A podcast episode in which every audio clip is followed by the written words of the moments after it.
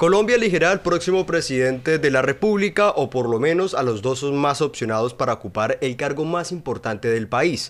Dentro de las opciones tenemos el continuismo que representa Federico Gutiérrez, el cambio a un modelo progresista de Gustavo Petro, al sí, pero no, pero de pronto de Sergio Fajardo y mm, al misógino, violento, machista cambio que representa Rodolfo Hernández. Eso es un análisis electoral Memoria Andante. Bienvenidos.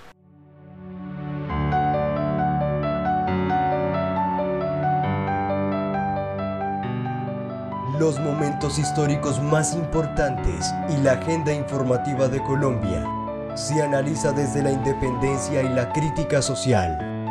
Memoria Andante, un podcast de Comunicasur. Bueno, comenzamos este nuevo episodio presentándoles la nueva temporada, la cuarta temporada. Tal vez para muchas de las personas que nos están viendo en estos momentos es sorpresa porque es la primera vez que transmitimos mediante Facebook Live en esta fanpage de Comunicasura. Así que de ahora en adelante, ojalá la mayoría de los episodios de esta cuarta temporada los podamos transmitir en vivo para que ustedes nos puedan ir comentando eh, lo que les gusta de nuestros episodios, dándonos opinión de los temas que estamos abordando. Y por supuesto también traeremos invitados de Comunicasur, periodistas que nos ayudan a analizar el panorama político, electoral y también de medios de comunicación. Daniela Fernández, mi compañera. Bueno, hola a todos y a todas. Es para mí un placer estar aquí de nuevo hablándoles, esta vez pues enfrente de las cámaras. Es la primera vez que hago esto, Daniela así que es tímida, estoy... Daniela es un poco tímida. Es tímida, es más bien. Gracias por esa primera impresión que le generan a la audiencia. Pero bueno, pero bueno, eso es un nuevo reto. Yo creo que vamos a crear una cercanía con las personas que nos están viendo y se van a dar cuenta quiénes estamos verdaderamente aquí y no que somos temidos. sino no, somos, temidos, somos temidos por los otros medios de comunicación de pronto que no llegan al fondo de las cosas. Al a los medios de comunicación y al poder también, yo creo que se van a incomodar muchísimo. Pero esa es la idea. Bienvenido Darwin, periodista de Comunicasur y que nos van a acompañar en el análisis de hoy. Papá de Comunicasur. Papá. Bueno, pues aquí estamos con María Camila también, que hoy ha decidido acompañarnos en esta entrevista, como acercándose un poco también a los medios. Bueno, la metodología que usaremos para este episodio será abordar diferentes noticias que han girado en torno a esta campaña electoral de los diferentes candidatos. Entonces, pues tendremos eh, diferentes preguntas a cada uno de los invitados, a Daniela Darwin, y me van dando como su opinión. También pueden, esto, si de pronto la pregunta va para Darwin, pero Daniela quiere también dar su opinión, también lo puede hacer. Lo que sí voy a pedir es el favor es que no se me demoren mucho. Darwin, usted que suele hablar bastante, meter mucha parla. Vamos a calmarnos, vamos a hablar. No vamos a ampliarnos tanto, pero sí vamos a ampliarnos muchísimo en la segunda fase. La segunda fase vamos a hacer un análisis de las encuestas, de las últimas encuestas presidenciales. que estás cansado de escuchar las noticias con análisis de periodistas vendidos al establecimiento. Si quieres conocer lo que pasa en Colombia desde un punto de vista independiente, alternativo y popular, escúchanos todas las semanas con un nuevo episodio de este podcast. Memoria Andante. Entonces comenzamos con Darwin eh, sobre, quiero que hablemos sobre la destitución de Daniel Quintero. Bueno, pues para nadie fue una sorpresa que sucediera esto. Eh, desde hace mucho tiempo, eh, para el gobierno y para los juristas fue una pérdida el tema de la alcaldía de Medellín. Por eso desde que Daniel ha estado intentando de generar un espacio diferente de gobierno, siempre ha tenido a los juristas encima atacándolo y más sobre todo con el tema de las empresas públicas de Medellín, donde logra sacar como a una mafia que lleva muchos años controlando todo este tema de contratación y de proyectos en Medellín, ¿no? Entonces la procuradora pues obviamente aprovecha un escenario eh, donde a pesar de que ella no tiene las facultades según desde lo que está planteado en los lineamientos internacionales para poder sancionar pues a Daniel, pues es una jugada política que hace de una otra forma el uribismo para poder tratar de menguar esa fortaleza que se venía dando en Medellín con la con la campaña también de Petro. Para nadie es un secreto que Daniel pues ha venido articulando con todo lo que es el pacto histórico. No ha hecho campaña directamente hasta donde se ha logrado percibir, pero pues muchos de sus asesores se han bajado desde del gobierno de, de, la alcaldía de Medellín para ser parte del equipo de campaña del pacto histórico hacia la presidencia de Petro, ¿no? Entonces, pues es una jugada maestra, digamos, lo que intentó hacer el uribismo, pero que desde mi punto de vista... ¿Esto beneficia a Daniel Quintero? Eh, sí lo beneficia porque lo catapulta a nivel nacional, desde mi punto de vista precisamente quería decir eso, en lugar de perjudicar la campaña de Petro, lo que hizo fue darle un nuevo impulso a, a, esta campaña en Medellín y darle la posibilidad que Daniel se expresara sin ningún tipo de problema, pues por el tipo de sanción que le dio la Procuraduría, ¿no?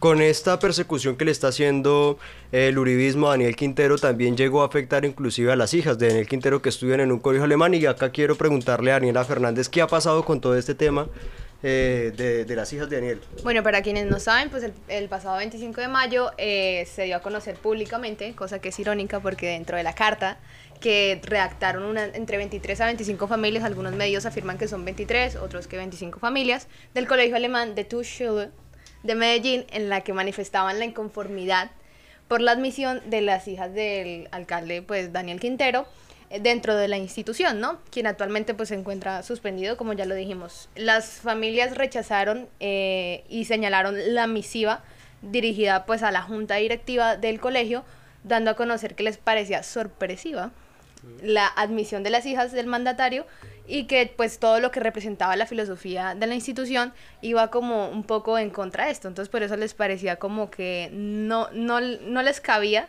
digamos que tuviera relación con la institución. Eh, a esto, después la institución pues, se pronunció.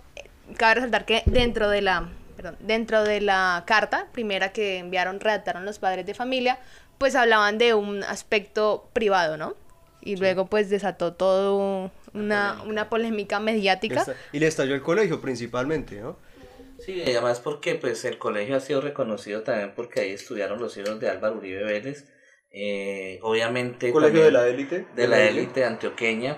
Y se puede también percibir que, que, es un tipo también de bullying que se le viene dando no solamente al alcalde, digámoslo, por claro. parte de los adultos, sino que también ya quieren vincular pues a las niñas dentro de este proceso. ¿no? Daniela, pero los estudiantes también se refirieron a ellos, ¿cierto? Sí, e inclusive de eso quería hablarles también, y es que la institución se pronunció frente a esto, creo que era lo mínimo que podía hacer después de verse involucrada pues en semejante escándalo mediático. A esto la institución respondió que pues la filosofía y los principios de la institución iban, se basaban en el respeto por la diferencia, la democracia de, de los estudiantes de la institución y era de carácter no confesional y apolítico, pero pues ya representa de por sí una postura política, ¿no? Claro. Y que se reconoce, por supuesto, por encima de todo, el derecho fundamental de los niños, las niñas y los adolescentes, el derecho a la educación.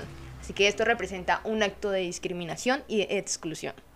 Eh, los estudiantes, que me pareció algo muy interesante, yo siento que, que, que, eso a mí, a mí me genera como un poco de orgullo, no sé, que los estudiantes se muestren en inconformidad frente a estos actos que obviamente representan clasismo en carne viva eh, y que se hayan pronunciado eh, que por supuesto rechazaban por completo la, la carta que habían eh, proclamado pues los los padres de fa las estos familias, estas sí. de 23 o 25 familias que representan una, una élite, ¿no? Y que por supuesto por encima está el reconocimiento de los niños y de las niñas, en este caso pues se eh, involucra pues una niña de kinder, de, de, de pre-kinder de 5 años, ¿no? Entonces esto creo que es un acto que es completamente rechazable porque bien sabemos que los niños y las niñas pues nada tienen que ver dentro de las posturas políticas de sus padres. Claro, y a propósito de ese caos que se está generando en diferentes partes del país, vamos de pronto un poco más hacia el centro porque la llegada de Luis Ernesto Gómez y Caterine Jubiano al pacto histórico ha generado mucha revuelta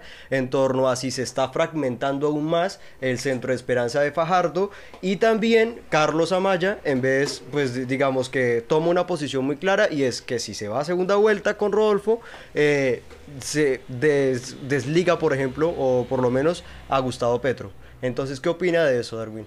No, pues yo creo que hay varias cosas, ¿no? Lo que se muestra con el señor Gómez, Ernesto Gómez, de pasar a ser parte del pacto histórico, puede ser por debajo de cuerda de una otra forma eh, un apoyo indirecto de Claudia López a lo que es la campaña de Petro, ¿sí?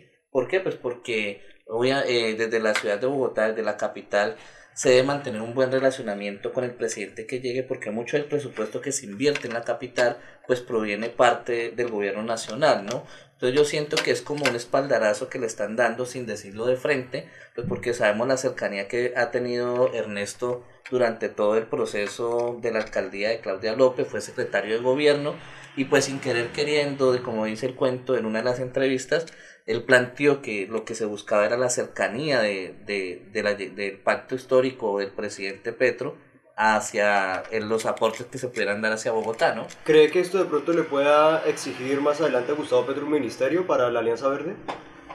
Bueno, es que eso es otra discusión que hay que dar, en cómo, en qué sentido está la Alianza Verde hoy, porque hoy lo podemos percibir que está más fracturado que nunca, ¿no? No sabemos qué vaya a pasar con el partido después de las elecciones presidenciales.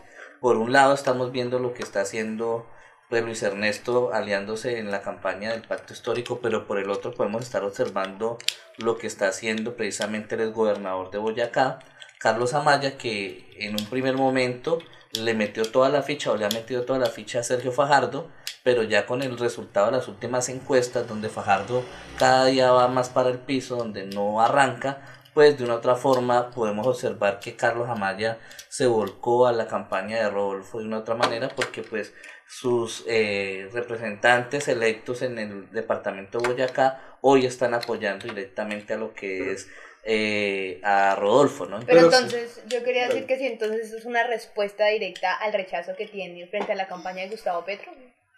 Pues eso tendríamos que, que mirarlo con lupa, sí, porque en un primer momento cuando Carlos Amaya estaba en sus en sus giras nacionales, muchas veces se les preguntó, los periodistas le preguntaban que si no llegaba a pasar el Partido Verde una segunda vuelta, ¿con quién se iría? Y en varias ocasiones dijo que con Gustavo Petro. Entonces no sabemos cuál es la apuesta estratégica que está jugando en este momento Carlos Amaya, ah, porque pues observamos que casi lo fuerte de él se está yendo para Pero cree que de pronto Carlos Amaya representa una ala más hacia la centro derecha de, dentro de la Alianza Verde?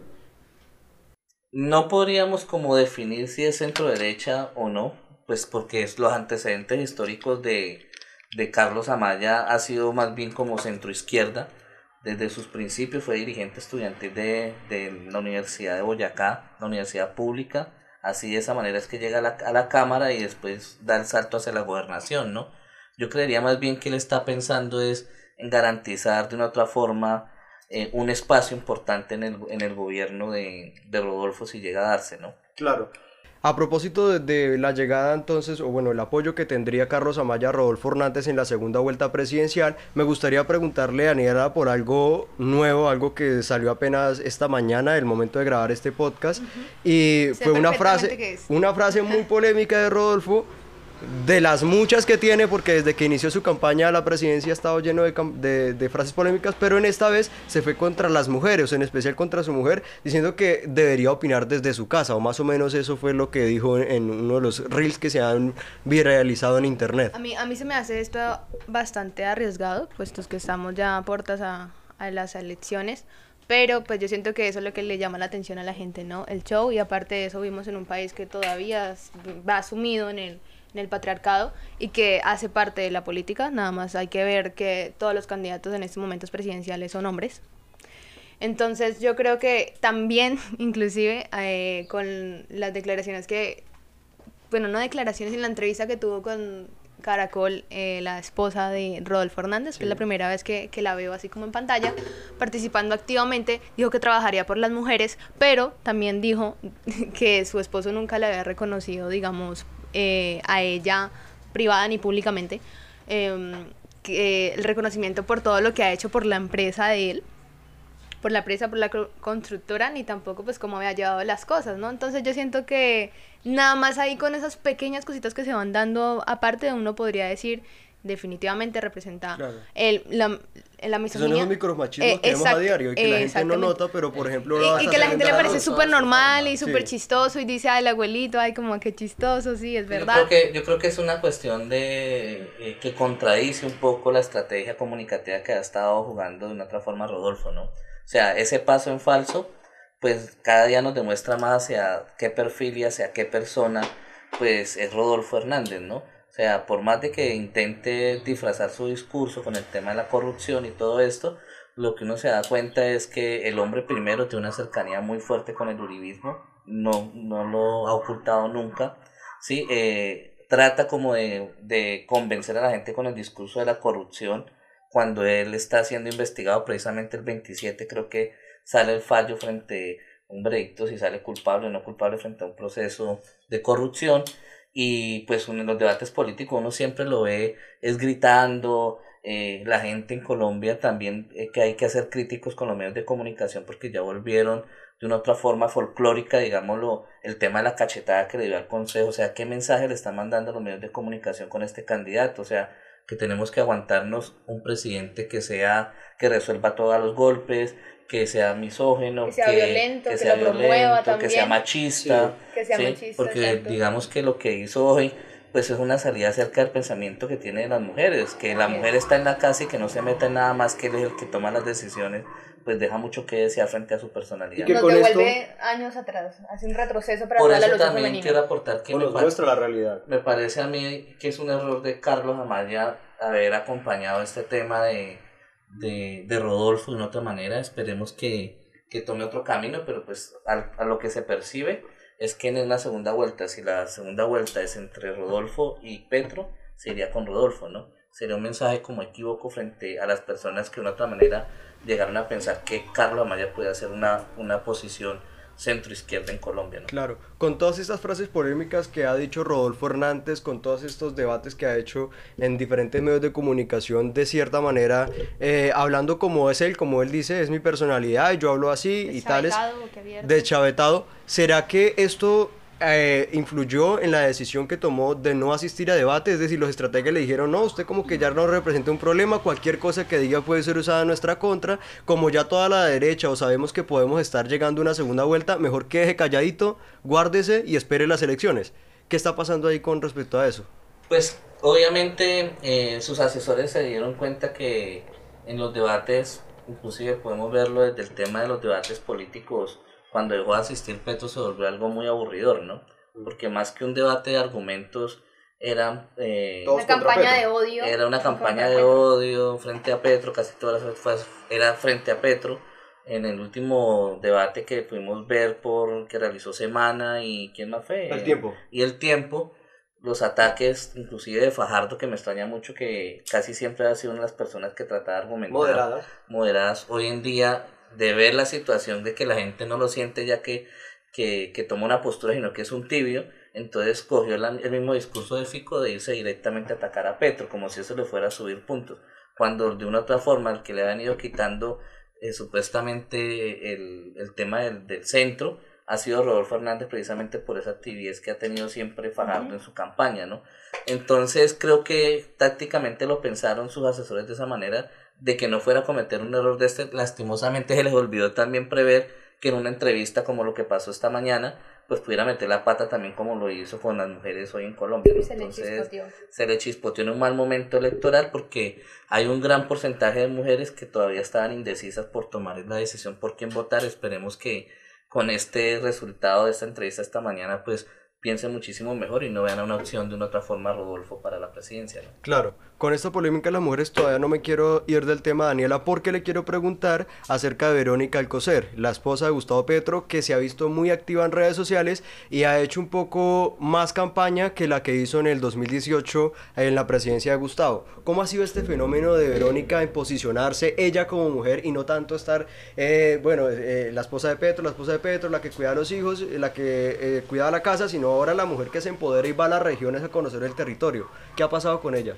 Yo creo que al igual que Francia Márquez, eh, hoy podemos ver que el papel de la mujer dentro de la política pues, se ha intentado sumar muchísimo más. Entonces yo creo que a esto también eh, quiero aportarle una estrategia, si lo podemos decir, estrategia política, eh, de parte del pacto histórico en hacer más visible a Verónica Alcocer, ¿no?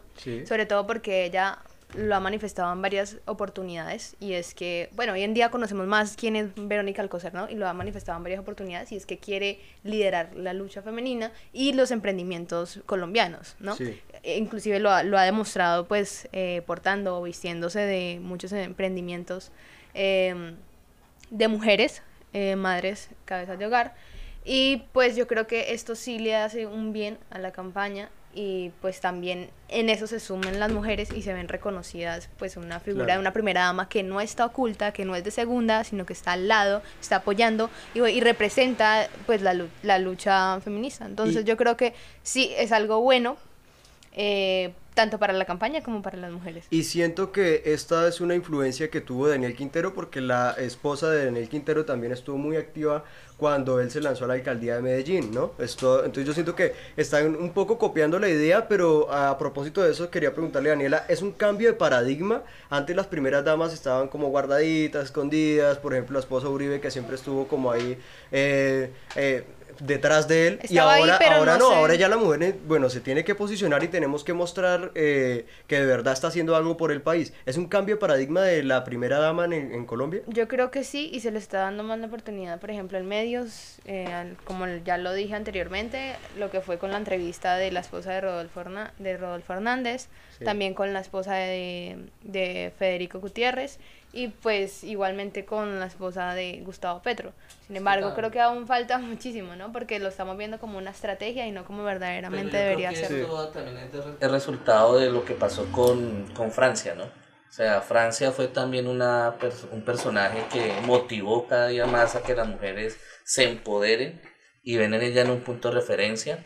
Entonces, por eso creo que también la apuesta de que la compañera sentimental de Petro esté también hoy en día fortaleciendo el tema de la campaña, ¿no? Y esté moviéndose desde el tema cultural también, porque lo ha hecho en varias partes. Me parece importante que de una otra forma se vea el valor de la mujer en, en todos los ámbitos y en todos los aspectos y que el empoderamiento de ella es cada día más fuerte y pues obviamente tiene que ser el que hacer político también, ¿no? Que la mujer sea más protagonista de las decisiones que se toman en el país. Claro, Quiero una última pregunta ya para terminar esta primera fase y es acerca de la renuncia de Ingrid Betancur a su campaña presidencial para unirse a Rodolfo. ¿Esto se, esto se, se enmarca en el fenómeno Rodolfo Hernández? Yo creo que Ingrid... Ni suma ni resta, Ni suma ni resta nada. Eh, Ingrid, Ingrid lo único que, que hizo realmente fue acabar con, con el, la alianza de la Centro Esperanza que se venía realizando, porque ella llegó, fue a generar conflicto y pues ese conflicto fue lo que no permitió que esa alianza avanzara, sino que se quedara pues en el espacio que está en este momento, ¿no? En un cuarto lugar donde realmente no tiene posibilidades de disputarse la presidencia, a tal punto que ya muchos se han bajado de, del escenario, así no lo reconozcan directamente, ¿no? Entonces, pues obviamente Ingrid es un factor desequilibrante, pero en, en, ruptura yo creo que le va a restar más que sumarle a Rodolfo. ¿Será, ¿Será que va a dividir a la campaña Rodolfo? Pues eh, podría percibirse que puede generar algún impacto, pero no positivo, sino negativo, desde mi punto de vista. Entendemos la importancia de la democratización de la información y la independencia que deben tener los medios de comunicación. Desde Comunicasur buscamos la pluralidad de las voces basadas en hechos objetivos que permitan un análisis crítico de la realidad.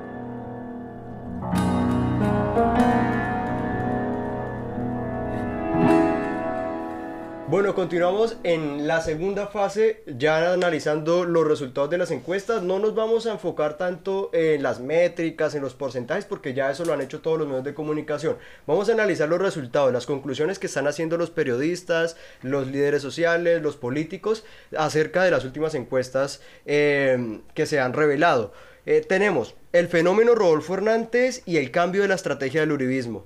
Darwin, ¿cree que ahora la estrategia ya no es vámonos con Fico, sino quitémosle y vámonos con Rodolfo en primera porque sabemos que en segunda vuelta le podemos ganar a Petro? Lo que pasa es que al ver que Fico no crece, que se quedó también como estabilizado en un número estancado, pues porque no tienen para dónde más crecer. ¿Sabieron que Rodolfo es una imagen que pueden explotar más? Eh, digamos que Rodolfo, como ha vendido el tema de, la, de, de, acabar con la corrupción y todo esto, pues se le ha facilitado moverse en otros escenarios y poder llamar la atención de, de ese público que estaba a la expectativa de por quién votar, ¿no? Entonces, eh, estas encuestas lo que han hecho es vender la imagen de que es la posible persona que podría derrotar a Petro si se da una segunda vuelta, ¿no? Pero pues también hay que mirar que la manipulación de, de, de, de, de estas encuestas pues de pronto hacia allá nos quieren llevar, ¿no? Como ya la estrategia de extrema derecha o del uribismo se dieron cuenta que con Fico no podían, pues les tocó ponerse a la tarea de crear un tercer episodio, un tercer personaje que pudiera generar como esa, ese ambiente que sí había posibilidad de derrotar a Petro, ¿no?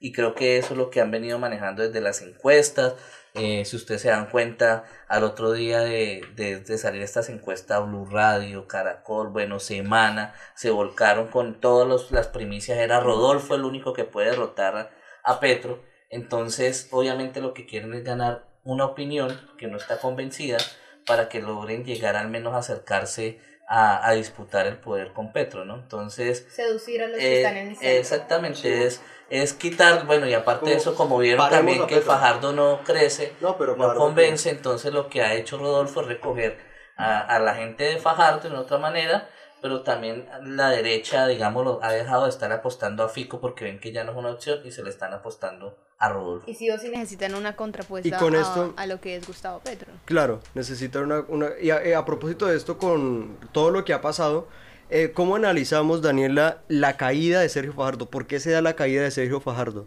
¿Y a quién beneficia? Bueno, yo creo que eh, lo que hablábamos ahorita y es que pues Fajardo se ha mostrado como una persona tibia y eso hoy en día no está generando nada de votos. La gente necesita que sí se tomen posturas y es o está con Petro o no está con Petro.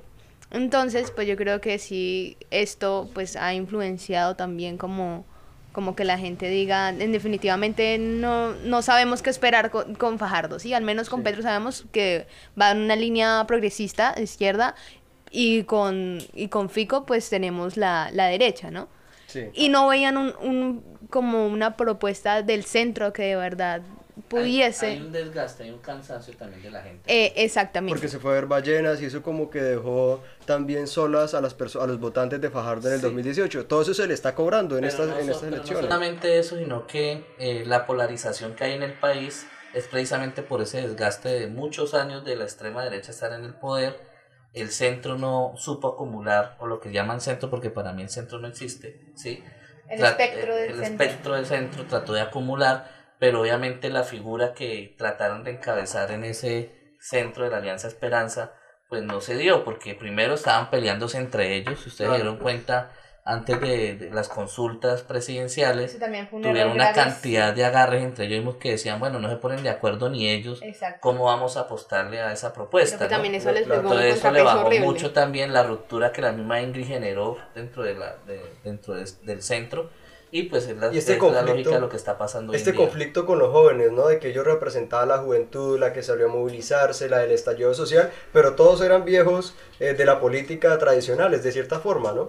Independientes pero tradicionales, porque llevan años y años haciendo política en Colombia. De una u otra manera, yo creo que realmente en, en estas elecciones, ahorita que, que vienen el, el, domingo, es donde uno se va a dar cuenta si realmente estos jóvenes que se movilizaron están tomando partida y toman decisiones al salir a votar por una propuesta diferente, ¿no? Entonces, el análisis que yo hago es que realmente estas encuestas lo que han hecho es tratar como sea de posibilitar que haya otra persona que encabece una propuesta diferente a Petro para tratar de derrotarlo en las urnas, ¿no? Y de ahí sale el resultado de que Rodolfo pues se haya inflado en estos últimos días. Bueno, ahí ya hablamos entonces de la candidatura de Fico, de Rodolfo y de Fajardo y pasemos ahora a la de Petro con el pacto histórico que es posicionarse y ganar en primera vuelta. Darwin, ¿cree que el pacto histórico puede ganar en primera vuelta? Pues haciendo un balance, se necesitan 10 millones y un piquito, ¿sí? Como 10 millones y un puchito para poder ganar en primera vuelta. Tenemos que, que mirar con objetividad también cómo ha sido el trabajo del pacto. Creo que ha sido muy fuerte. Eh, el trabajo que se ha realizado en, en las tarimas, los discursos de, de Francia, la situación de seguridad también que se ha presentado eh, no ha imposibilitado de una otra forma que el pacto siga creciendo. Lo que pasa es que las encuestas nos quieren dar como entender que hay un tope de crecimiento y, que, y que de ahí no va a pasar, ¿sí? Para poder, dentro del discurso de opinión, poder generar de que hay una posibilidad de que otra persona llegue, ¿sí? Pero desde mi punto de vista creo que lo que han venido haciendo desde el pacto histórico ha sido muy fuerte en las regiones y pienso que hay posibilidad de que el pacto pueda ganar una primera vuelta. Si ustedes se dan cuenta, la encuesta que salió antes de esta, decía que Petro estaba en un 47%. En ese momento lo bajaron casi en 40, si no estoy mal. Entonces, eh, siento que es una estrategia más como para tratar de que Petro no logre ganar en primera vuelta. Al igual lo pronostican para en segunda vuelta, según el análisis que hacía eh, también en El Espectador, y es que en segunda vuelta estaría Rodolfo y Petro disputándose. Y estarían empatados con un 40,5,7%. Yo, yo quiero hacer un, un recorderis de memoria porque pues en Colombia a veces no somos malos para la memoria a largo plazo y, y somos más bien cortoplacistas, ¿no?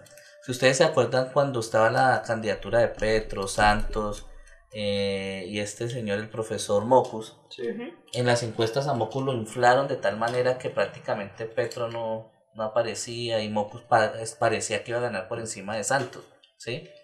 Y cómo se dieron los resultados al final, pues Mocus no, no, no ganó ni llenó como las expectativas que las encuestas trataron como también de manejar y inflar en ese momento, pues porque digamos que la extrema derecha estaba apostándole más a, al centro con tal de que no ganara eh, Santos como una manera también de desquitarse de la traición que ellos dicen que hizo Santos al uribismo, ¿no? Ahora le pregunto a usted, Daniela, ¿cree que el pacto histórico o Gustavo Petro y Francia Márquez puedan ganar en primera vuelta teniendo en cuenta las encuestas que han salido en los últimos días? Yo también tengo una postura como la de como la de Darwin y es que yo no me fío de las de las encuestas. De las encuestas. Sí, yo creo que las encuestas, a todos nos gustan los números y los porcentajes, y en este país nos gustan aún más, pero yo no me fío de los porcentajes porque como bien lo ha mostrado Darwin, pues las, las encuestas no son el final, nos muestran un camino, un aproximado y eso, pero sí siento que a unos les convienen las encuestas, a otros no.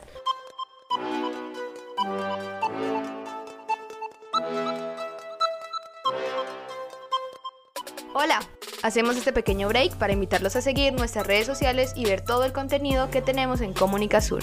Noticias, análisis, columnas, crónicas y sobre todo periodismo independiente y alternativo. Si quieres apoyarnos puedes escribirnos al DM de Comunica Sur y te contaremos cómo participar en este hermoso proyecto.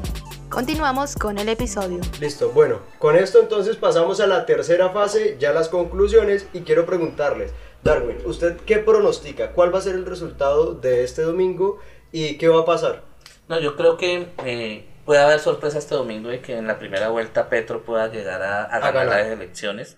Eh, dudo que haya la posibilidad de que se llegue a una segunda vuelta, pero pues igual si se llega a una segunda vuelta sigo pensando que Petro en las dos va a salir vencedor pues por todo el proceso no solamente de estos últimos años de campaña sino que son tres candidaturas, eh, desde la experiencia que se ha ganado también desde lo electoral, se ha logrado una mayor articulación hacia el tema del pacto. El tema del pacto pasó por encima de la Colombia humana, que eran las primeras propuestas por las cuales eh, Petro trataba de, de llegar a la presidencia. El pacto es algo mucho más amplio, donde está la socialdemocracia, donde está la izquierda, donde hay gente de centro, que se considera de centro, que han venido aportando fuertemente al cambio y también porque era una apuesta interesante desde la, desde la apuesta económica, eh, eh, agrícola, social, cultural y ambiental que quiere hacer Petro de otra manera. Bueno, Darwin entonces pronostica que Gustavo Petro pueda estar ganando este domingo.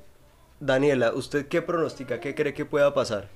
El pronóstico del clima para mí es que realmente, bueno, yo sí soy muy positiva en ese momento, sí estoy en, en un momento de positivismo frente a un cambio porque siento que ya Colombia ha atravesado por una época de oscuridad y que ya es momento de que generemos ese cambio y que nos han dado una propuesta de cambio y que pues eh, Petro pues está encabezándolo, pero como dice Darwin, el pacto representa muchísimo más.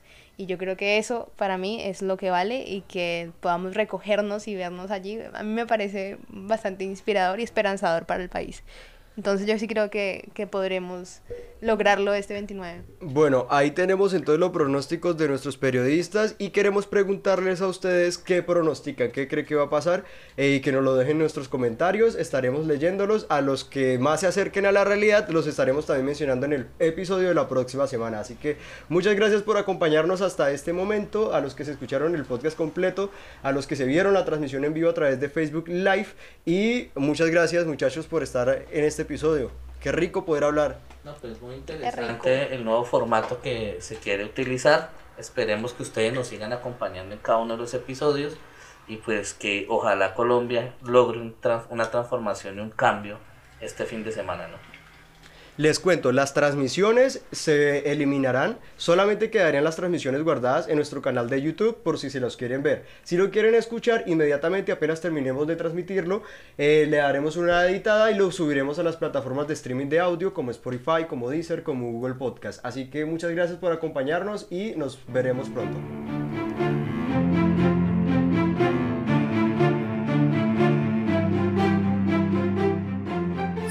En Comunica Sur rechazamos los hostigamientos y la persecución judicial a los líderes comunitarios y periodistas alternativos. Entendemos que el Estado solo puede funcionar si se respetan los derechos humanos a todos los y las colombianas.